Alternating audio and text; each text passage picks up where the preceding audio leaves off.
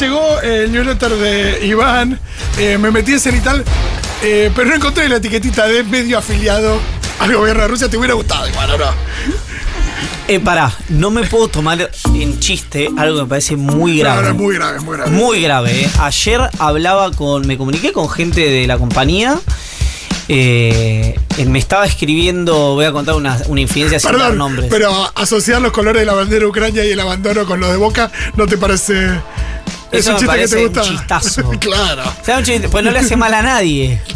Lo otro sí. A la, a la mitad más uno del país le hace mal. No, No. pero aparte mentira igual. Mirá, mirá, no se puede poner de No, no, acuerdo. no, no, no. se puede poner de acuerdo. Uno le hace mal. Estamos otro con la que- posesión, yo me levanto del pito seguido. Sí. El Pitu se acaba de levantar. Se paró el Pitu y se fue, chicos. No, no, decía sí, es muy grave lo que pasó. No, En hablaba con, con alguien ayer que le escribo, me responde al minuto. Le vuelvo a escribir, me responde al minuto. Le digo, hola Fito, ¿cómo estás? Bien, Iván, vos bien, muy bien. ¿Te puedo molestar con una sí, dale, decime. Le digo, che, ¿qué onda esto? ¿Es normal? Le digo, porque me impactó el señalamiento de estos periodistas como parte de un dispositivo de propaganda. Me respondió a las 7 horas. Diciendo, no, estoy en un lugar con mala conexión, mandá por favor las consultas a esta casilla de mail. Es, la verdad que es muy complejo, me generó un especial disgusto. eh, eso que, que vi, ese señalamiento a los periodistas, por muchas razones. Entre ellas porque eh, es una compañía arrogándose la facultad de libertad de expresión que se tienen que. eh, que no se la tiene que arrogar nadie, digamos, en este marco, digamos. Eh, sí está obviamente el límite ahí donde. Sí, bueno, pero es una empresa privada. La empresa privada, dentro de sus propios parámetros, hace lo que le- se le viene en gana, pues por eso es una Claro. empresa privada. Bueno, pero es una red social, digamos, que evidentemente impacta en el interés público, más una red social como esta. Bueno, yo creo que es una discusión, a juicio mío, no amerita ningún tipo de discusión, eh, porque obviamente eso no se haría nunca cuando el invadido tenga el color de piel incorrecto, digamos, ¿no? Claro. Entonces, en ese marco, eh, me parece que es indiscutible. Lo que pasa es que ocurre tanto, Claro. a tan seguido, Y con tanto velocidad. volumen y a una velocidad Que no podés reparar. No puedes abor- O sea- abordar nada. ¿En qué te detenés? En si es verdad, a- ahora está confirmado, pero si en cuando habían anunciado en su momento bombardeos a civiles en Kiev, te detenés en lo de Twitter, te detenés en eh, la reacción impactante unificada de Occidente, te detenés en una condena o en la discusión sobre esa condena, te detenés en la masacre, el colapso humanitario de Afganistán, te detenés en la situación local, te detenés en lo que dijo que iba a hacer Bolsonaro y no hizo, te detenés en la reacción de los Estados Unidos. No hay manera. Pero no hay manera. Por eso es un mundo que está terminado, hay que relajarse y vivir lo que queda de la mejor hacer manera. chistes sobre hacer chistes. Pero más allá de eso, a mí sabes que me llamaba mucho la atención, Iván, que ante estas situaciones eh, sucede algo me- medio estructural, que es, bueno, de repente se está hablando de Rusia y de Ucrania y también empiezan a surgir estas situaciones, no sé, ayer hablaba con un amigo y me decía, bueno, pero y nadie está comentando eh, lo que pasó de la toma del poder en Burkina Faso, por ejemplo. En mil lados, Además, sí. en mil lados. Y la pregunta es, ok, lo marcamos y hacemos, que me parece re importante, che, hablamos de esto y no hablamos de aquello. Bueno, y desde ahí, después de ese tweet, después de ese comentario, después de esa a veces picanteada en redes, ¿qué hacemos? No, nada sea- porque formás parte del bando perdedor. O sea, siempre, pero eso ya creo para mí es como yo ya eso. Claro, eso es, yo nací. eh, Imagínate es que, na- claro, imagínate que No, nací no, pero puto no y vos, periférico. vos, no vos, nosotros. Sí, sí, sí. Total. O sea, los que plantean eso, te resignás porque formás parte del bando perdedor. Porque en ese marco es si los estados-nación o las potencias o quienes uno podía pensar que pueden llegar a equilibrar ese, es- esa de- ese desequilibrio global, eh, no solamente no les interesa, sino que muchas veces son parte de esas masacres en continentes olvidados. La verdad que... Sí, ¿Cómo? pero por la velocidad esta también que planteabas vos, ¿no? Como de repente todo, o sea, todo lo que está sucediendo va a la velocidad de un tweet. O sea, ¿Es eso? Y, y- y no cambia nada y nuestra inver- intervención es lo que me preocupa. Y la, y la profundidad con la que se abordan los temas o con las que uno a veces quiere abordar los temas son contraproducentes frente a la velocidad que esos temas, es- el- sobre los cuales esos temas se va generando información. Para mí el caso más emblemático fue la- el hilo de tweets de la vicepresidenta, Sí. que fue un hilo de tweets muy eh, criterioso en cuanto al registro diplomático, que es Claro. como vos tenés que llevar adelante este tipo de cuestiones. Y las críticas iban porque no condenó, porque tendría que haber puesto la banderita de Ucrania. Sí, sí. La verdad que. Una vi- lógica completamente diferente a la lógica diplomática. Exacto, vivís como en un capítulo de Years and Years, ¿viste? Medio permanente en la cual, ¿viste? Pasan cosas que decís, che, como te reís y después ves que todo el mundo dice, che, está muy bien eso de lo que vos te estabas riendo. Sí, sí, y sí. medio que te empieza a agarrar miedo. Vos sabés, mira, venía para acá. eh, en, eh, fui a pedir comida, venía caminando y vino un muchacho, tendría no más de 25, 26 años, y me dice, Iván, ¿te puedo molestar? Sí, me dice, mira, yo eh, te veo en C5N, pa, pa, pa, pa, pa. Dice, te pido por favor, pedí por eh, el acuerdo con el Fondo Monetario Internacional. Y yo le digo, sí, Leo, yo soy recontra pro acuerdo.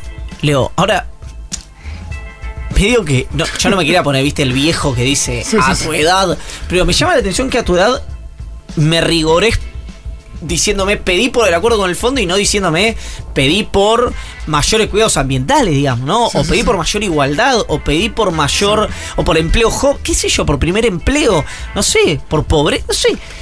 ¿me pedís por el acuerdo con el Fondo Monetario? Entonces me dice, sí, porque nosotros necesitamos trabajar y para trabajar eh, necesitamos inversiones y para que esas inversiones lleguen tiene que haber un acuerdo con el Fondo Monetario Internacional.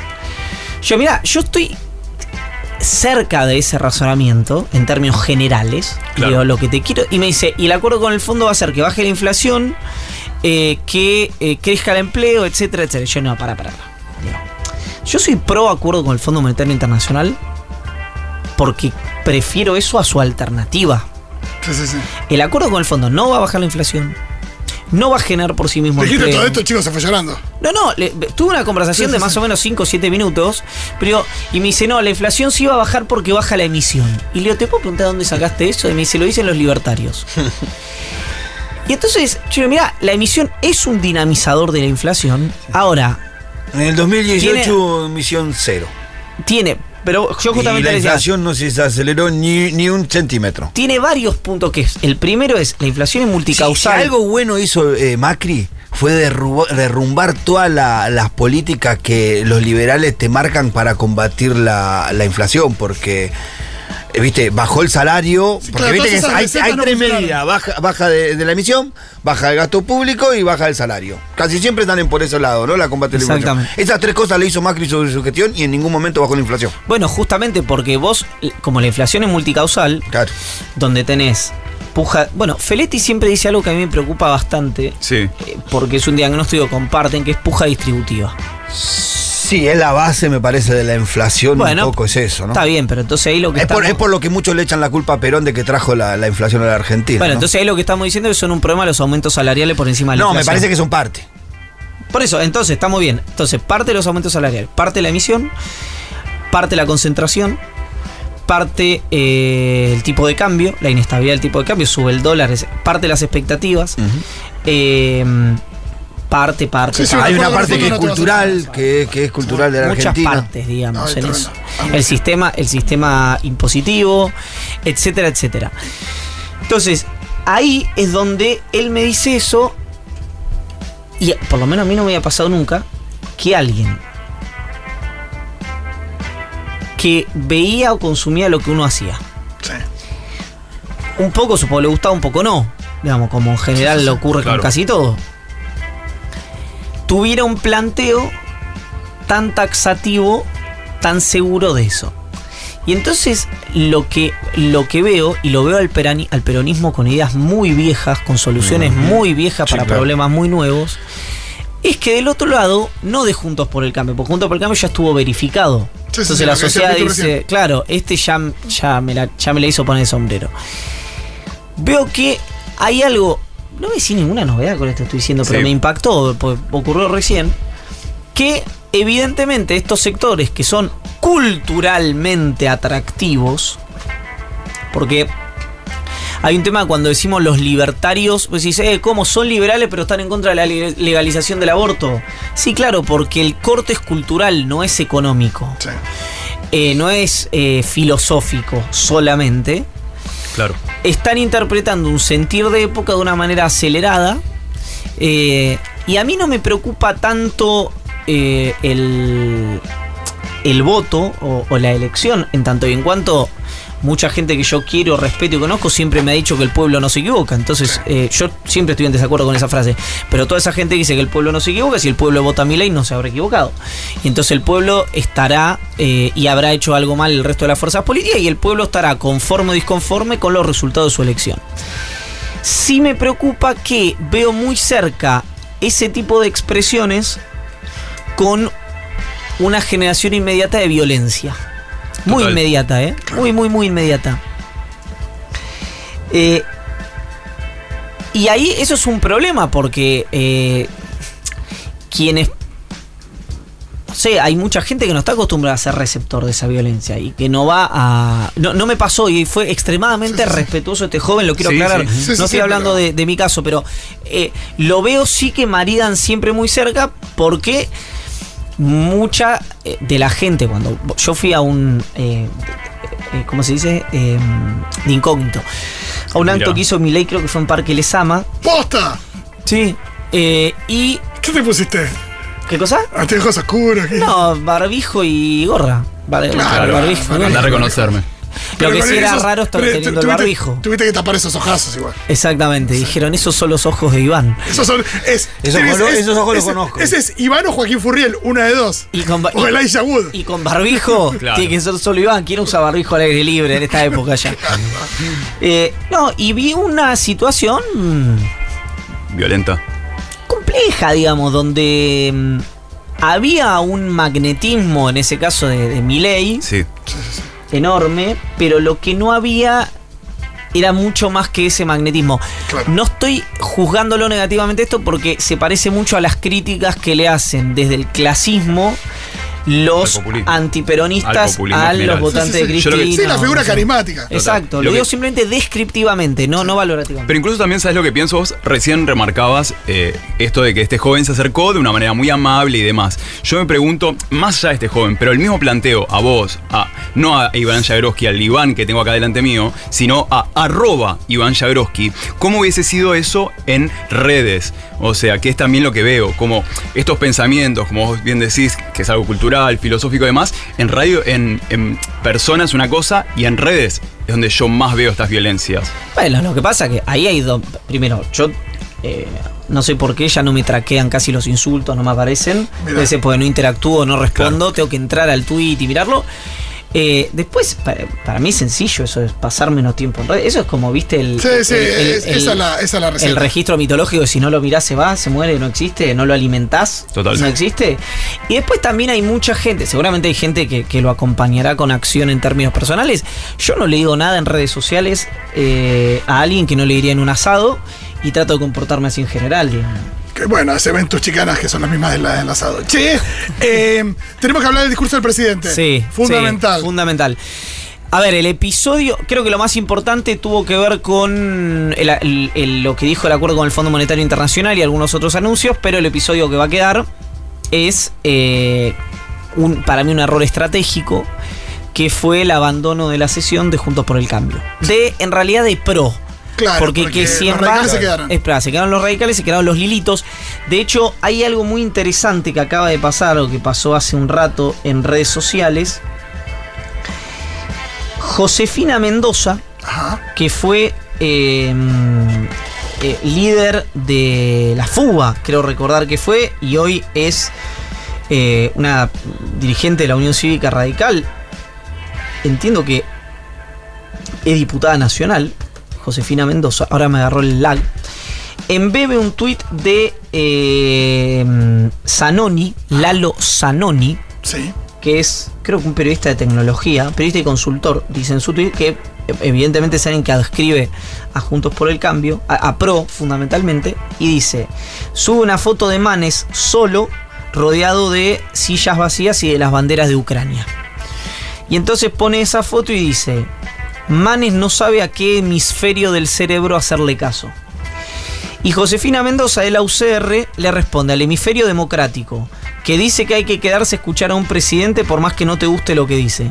Para eso está el Congreso, para escuchar y debatir, si no nos salimos más.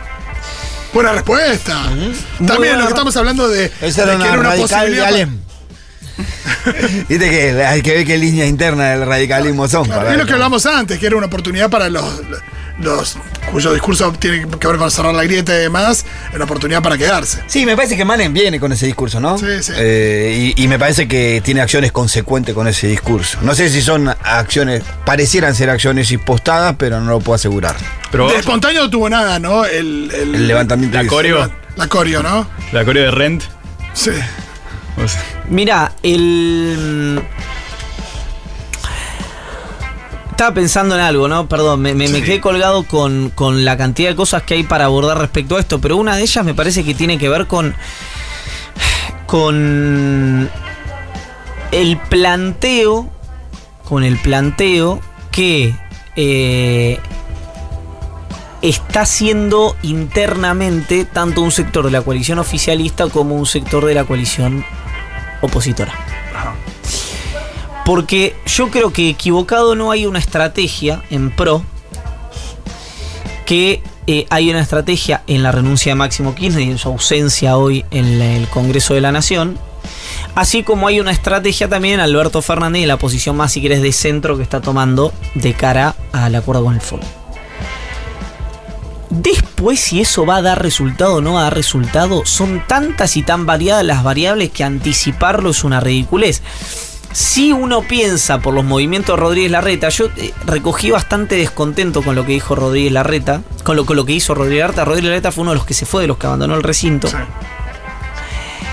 Y digo que eh, estuve recogiendo ese descontento porque hoy el propio Rodríguez Larreta habló de la necesidad del diálogo en la apertura de sesiones legislativas. Entonces alguien me preguntaba, me se quería morir, alguien que forma parte del PRO de la capital, me dice, Horacio pide diálogo a la mañana y a la tarde abandona el recinto. Eh, bueno, toda esa situación está atravesada, por supuesto, porque quienes conducen políticamente el bloque son los Bullrich, los Claro. Iglesias, los Waldo Wolf, Los halcones se imponen. Exactamente. ¿Por qué? Y porque en el corto plazo, el costo político que pagan esos actores, pues supongamos que Rodríguez se quedaba hoy, iba a ser señalado muy fuertemente por Bullrich. sí, internamente. Sí, internamente. internamente.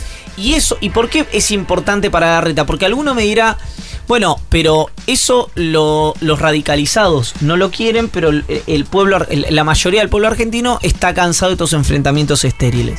Y uno dirá, está bien, pero él tiene que ganar una paso Claro. primero. Entonces, si Larreta va siendo un moderado a una paso contra Patricia Bullrich, la pierde. Entonces Larreta tiene que acompañar este tipo de manifestaciones en las cuales yo me imagino que su fuero íntimo está profundamente en desacuerdo. O me gustaría pensar que alguien que tiene muchas chances, por lo menos dentro del dispositivo opositor, de ser candidato a presidente y por lo tanto de ser presidente de la nación, este tipo de reacciones no le parece que sean correctas.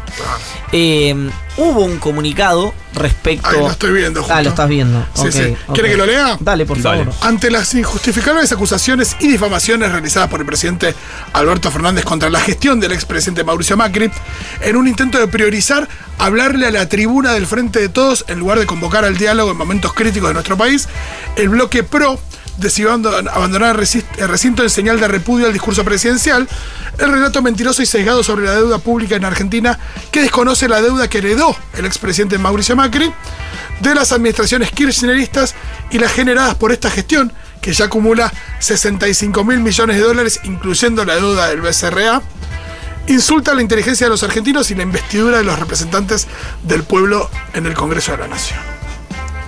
Bueno, un argumento. Eh, perdón. Un argumento, por lo menos. Un argumento que, a mi juicio. Pero no. Que se entienda, no lo digo para descalificar la posición, sino para explicar por qué creo que es una estrategia política, es una excusa. Sí. Eh, si el kirchnerismo, pongámoslo de otra manera, si el kirchnerismo se hubiera tenido que levantar del recinto Claro. cada vez que Mauricio Macri abrió una legislativa y acusó al Frente para la Victoria de cualquier barbaridad que se les pueda ocurrir, desde la corrupción hasta la irresponsabilidad desde el punto de vista económico, etcétera, etcétera, etcétera, todas las aperturas de sesión hubieran estado vacías. Sí, las cuatro. Eh, entonces, si- iba a decir las cuatro y no me acuerdo. Es la de 2016, la de 2017, la de 2018 y la de 2019. Claro, pues son cuatro años, son cuatro aperturas. Les va a parecer.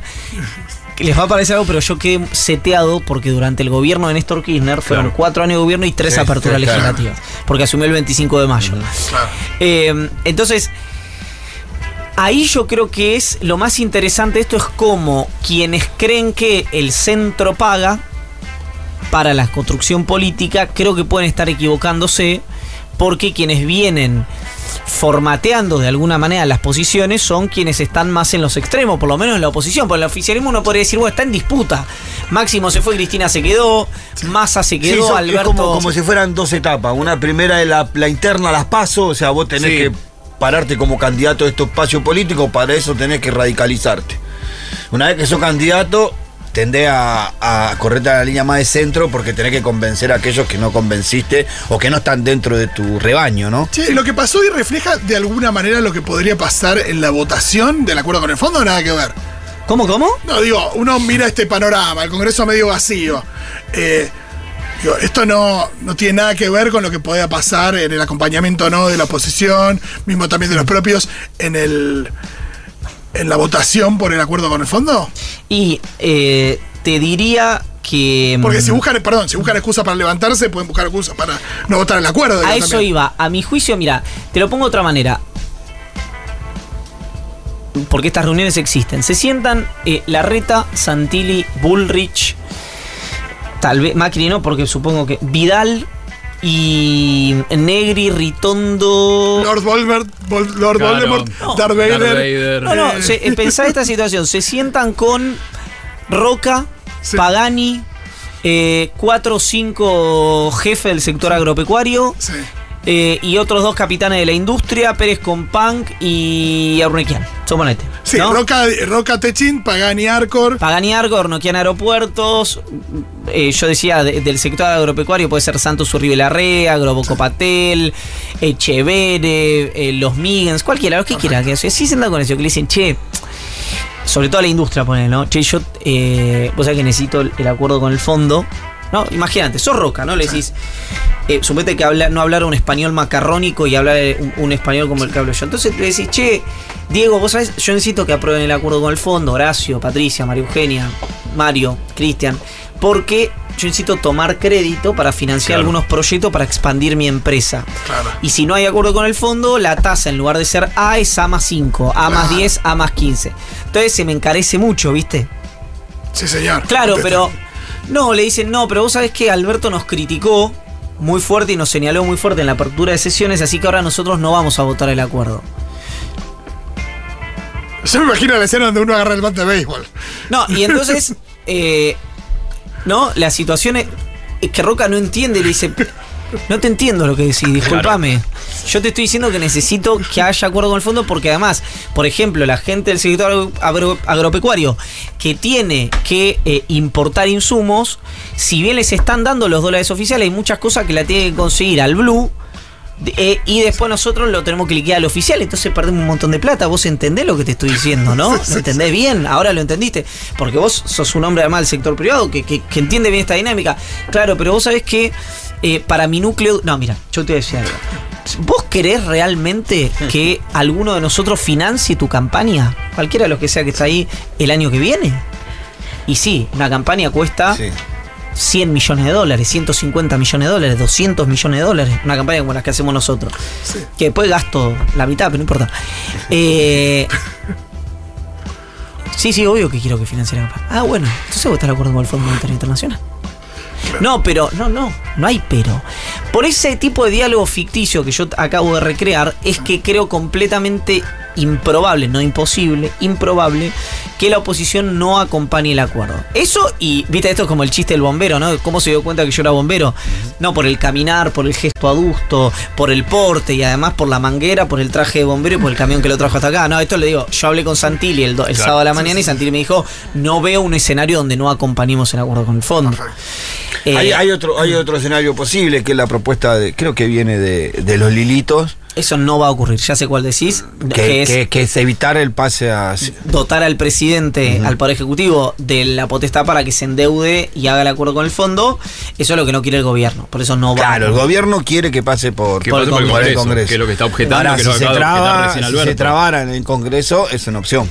Sí, yo creo, ve- veo si se Yo llega... creo que, que la duda está más en, en el bloque, el, el bloque propio que en el bloque enfrente. Bueno, por eso, después, eh, ahí está después la situación en el peronismo es una situación... eh, Ah, me refiero a que, según el accionar del bloque oficialista, le da margen o no también al bloque oposi- opositor a, a tomar determinadas acciones. Bueno, esto que vos viniste diciendo hace mucho tiempo, yo voy a votar lo que vote máximo. Lo que pasa es que después de eso, después Pasaron me- cosas, ya claro, pero el, que me, el que me dijo eso me dijo, no, bueno, pero yo no puedo quedar pegado a esto, lo otro, lo demás allá. Por eso, eh, yo lo veo.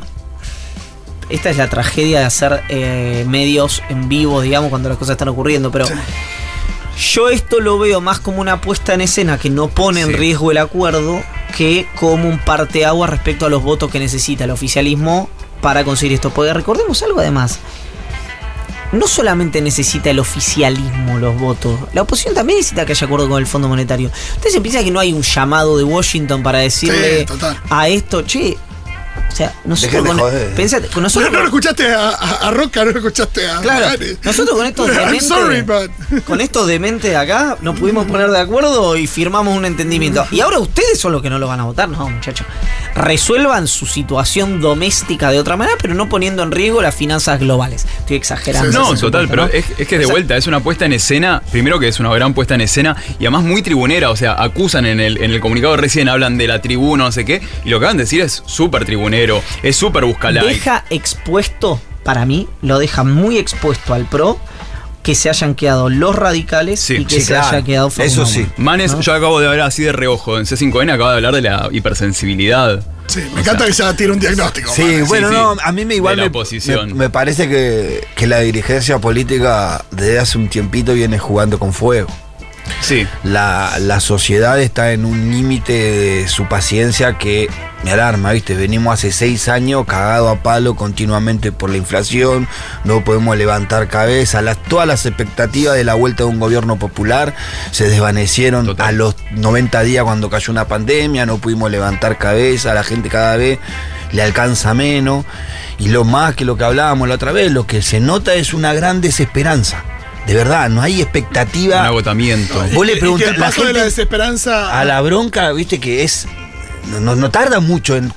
Ya cuando la desesperanza no encuentra salida durante un tiempo determinado, se transforma naturalmente en bronca. Sí, la bronca esa. eh, Y se puede después expresar por de dónde maneras estalla, diferentes, por claro. dónde estalla esa bronca ¿por dónde- es el tema. dónde? Entonces veo como la dirigencia muy livianamente haciendo malabares, haciendo el cirquito, cuando no se está dando cuenta de que hay una sopa que se está cociendo por debajo que puede estallar en cualquier Bueno, momento. ¿Hay alguno de los anuncios, Iván, que vos crees que puede poner paño frío sobre esto que está diciendo el Pitu? No.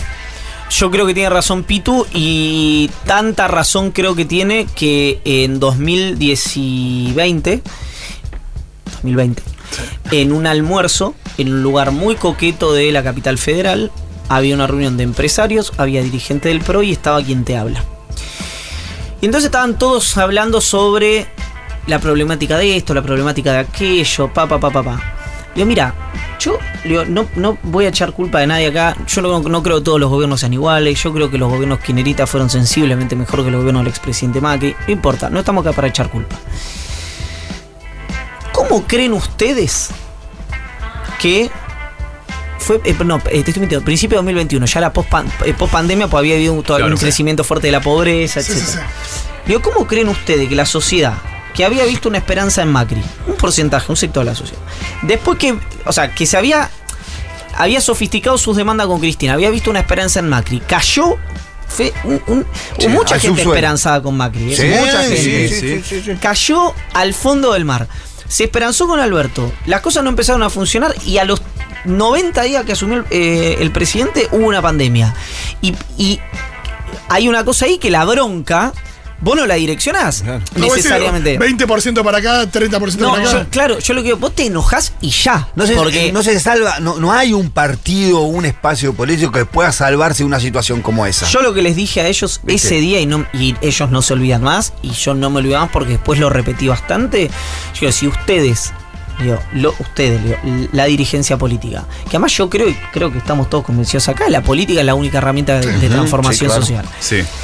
Los empresarios, los sindicalistas, los jueces, no se ponen de acuerdo pero no en esta cosa medio tonta del pacto de la Moncloa, sino lo- en tres o cuatro cosas que permita darle a la sociedad cierta previsibilidad, que lo que te están conduciendo son responsables, son una manga de, de- de gente que acumula para sí mismo, la única salida que tiene esto es con violencia. La única. No hay ninguna posibilidad, porque la sociedad argentina no es una sociedad que se domestique fácilmente. Por eso es una sociedad que resistió a la dictadura, que en su momento resistió a los bombardeos, que cuando tuvo que salir a protestar y enfrentar a los milicos lo hizo, que cuando tuvo que enfrentar al menemismo lo hizo, que cuando tuvo que enfrentar a Alfonsín lo hizo, que cuando tuvo que protestar contra Néstor Kirchner y Cristina Kirchner lo hizo, que se bancó el argentinazo en el 2001, que, digamos, todo lo que vos tenés atrás para mirar para atrás es algo que a mí me sorprende, por más que después del 2001, Pito no me deja mentir, haya habido un esquema de contención social muy superior al que hubo hasta el 2001. Y te agrego a ese, a, ese, a esa- a ese diagnóstico de que hay una memoria reciente que a través del estallido se puede llegar a vivir un poco mejor.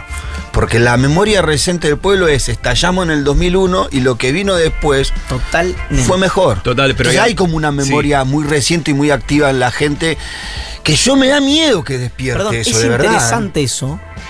Porque es el argumento, es tan interesante lo que acaba de decir Pitu, que es el argumento Y como estoy ahí. ¿te das que alguno de los jefes del oficialismo que están en contra del acuerdo con el fondo esgrimen en privado para decir por qué no hay que acordar con el fondo. Entonces dicen, en el 2001, 3, 4 años después del 2001, 2, 3 años después, vos estuviste, mu- no mejor, muchísimo mejor de lo que estabas inmediatamente antes que el 2001. Mi respuesta a eso es Bueno, ese siempre co- ese, costo. que el 2001 vos ya no lo tenés atrás, sino que lo tenés adelante, hoy.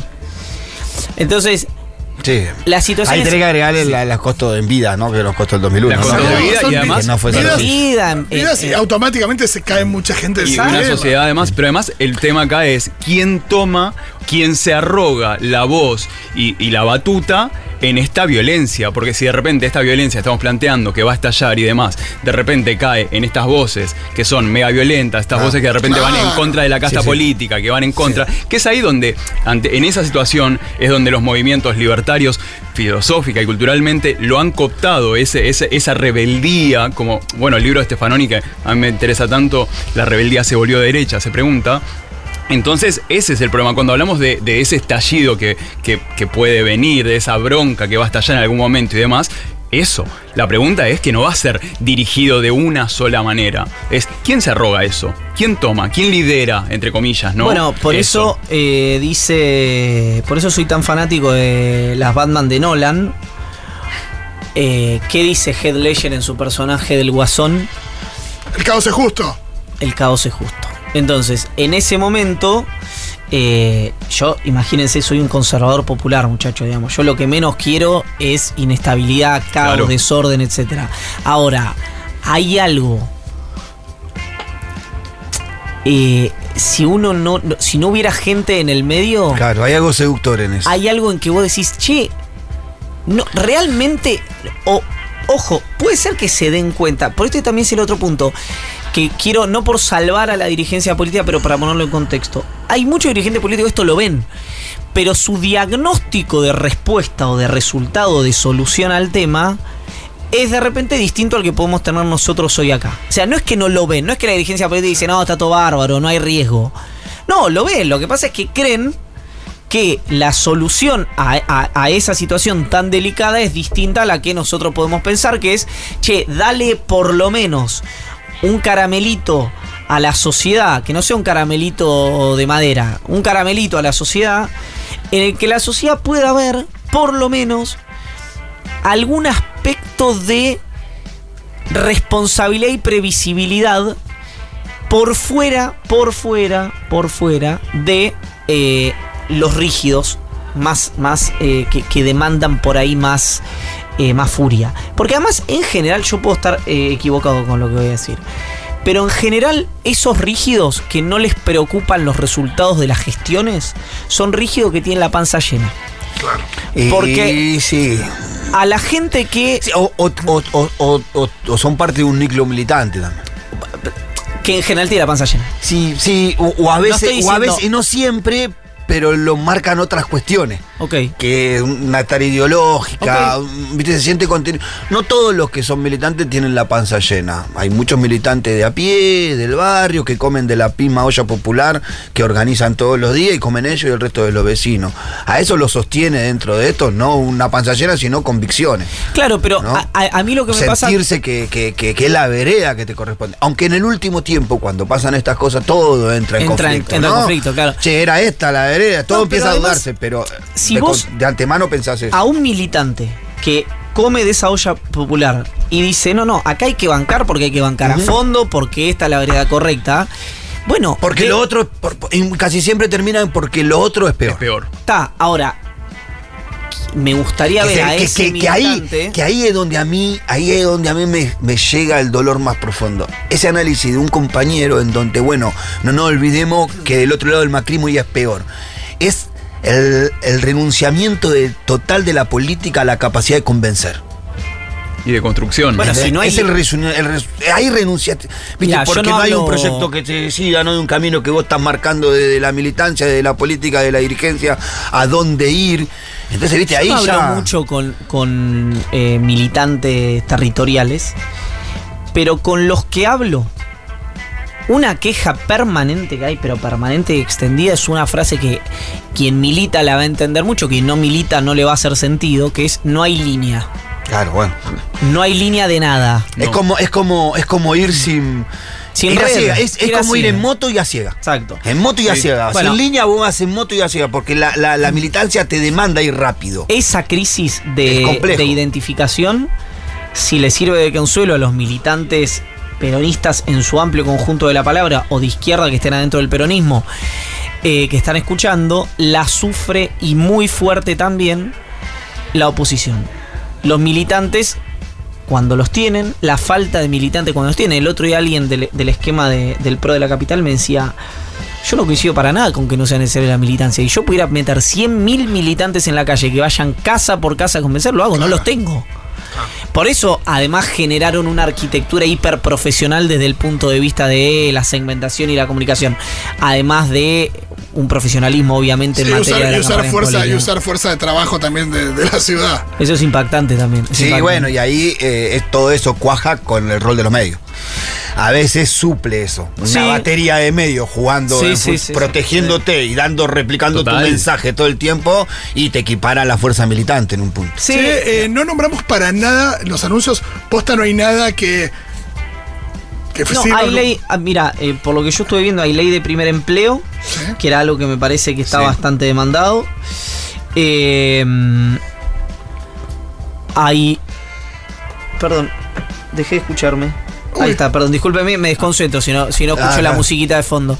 Eh, ley de primer empleo. Está, lo más importante, obviamente, es el acuerdo con el Fondo Monetario Internacional y el preentendimiento respecto al tema tarifario. Nosotros, felizmente, lo venimos contando acá hace tiempo. Va a ser 10% eh, para el, perdón, para el Para el 10% 10% más rico de la población. Va a haber un aumento del entre 250 y 300%. Esto es eh, para quienes ganan. e- Es interesante esto, porque ¿se acuerdan que nosotros siempre decimos que el que gana más de 62.500 pesos está en el decil más rico de la población? Hoy, ¿en cuánto está eso? Bueno, Es ese, hoy está en pues, 60. Pero, pero nuestro decir más rico no cubre la canasta básica. No, no, pero eh, es interesante lo que voy a decir porque no va a impactar desde ahí. ¿Por qué? Porque el decil más rico siempre se mide por la EPH, la encuesta permanente de hogares. La encuesta permanente de hogares tiene una subdeclaración muy fuerte. ¿Qué es la, encuesta permanente de hogares? claro. Vos vas y le decís a Fito, ¿cuánto ganás? Claro. Si Fito gana un millón de pesos por mes, No, te dice gano 400 mil pesos por mes. Gano 300 mil pesos por mes. Entonces, cuando haces un entrecruzamiento, esto dicen quienes están a cargo de la segmentación, tomémoslo con la pinza del caso, te dicen, cuando vos eh, mm, eh, haces el entrecruzamiento de eh, Sistema Integrado Previsional Argentino, el SIPA, con eh, la encuesta permanente de hogares, con eh, IFE, con el censo, con la evaluación inmobiliaria del lugar donde viví, qué sé Empezás yo. a hacer un estado inteligente. Lo que dicen es que vos para pagar la tarifa plena vas a tener que eh, ganar, si sos un individuo, más de 125 mil pesos si sos solo y más de 250 mil pesos si sos grupo familiar. Claro. Eh, esa, ese es el universo de gente Esto en que. el caso de los monotributistas se depende de la. mm, Depende de la categoría en la que estás. ¿Será? No, monotributista no. Monotributista no paga eso. No paga, monotributistas no, pagan. No, no, monotributista seguro que no. Pero Eh, hay monotributistas que, fa- que facturan por, ese, por esos montos. Pero monotributista en general, primero, si factura por esos montos, habrá que hacer el entrecruzamiento, además este que te digo, el inmobiliario, si alquila o si es propietario, etcétera, etcétera. Pero además es, yo ayer le preguntaba a alguien un ejemplo medio extremo. Suponete que alguien es em, ¿Y cuál es el piso de ganancia? Porque a veces le alcanza ganancia. ¿Cómo, cómo? ¿Cuál es el piso de ganancia? Estaba en 150, lo habían subido un poco. Eh, ahora, ahí hay un punto que es. Por eso, por el tema. el- hay que entender también que el tema tarifa no se maneja acá como se maneja en casi ninguna parte del mundo. Yo vengo diciendo algo que me parece gráfico, que es. Vos sos un director del Fondo Monetario por Francia, ¿no? Y tenés que votar si Argentina le validás un sendero fiscal que es una reducción gradual de los subsidios o si le decís que tiene que hacer una reforma previsional para aumentar la edad jubilatoria o ajustar a los jubilados. Francia, por ejemplo, sabe muy bien el quilombo social que trae querer subir la edad jubilatoria. Francia quiso subir dos años la edad jubilatoria y se armó un quilombo de órdago. Ahora Francia paga desde tiempos inmemoriales la tarifa plena, el servicio eléctrico. Entonces, ¿por qué si lo paga Francia, España, Brasil, Uruguay, Perú, Chile, Colombia, etcétera, etcétera, etcétera, etcétera, etcétera? Esos países que forman parte del fondo van a decirle a Argentina, ah, no, vos subsidiás al 20% más rico de tu población.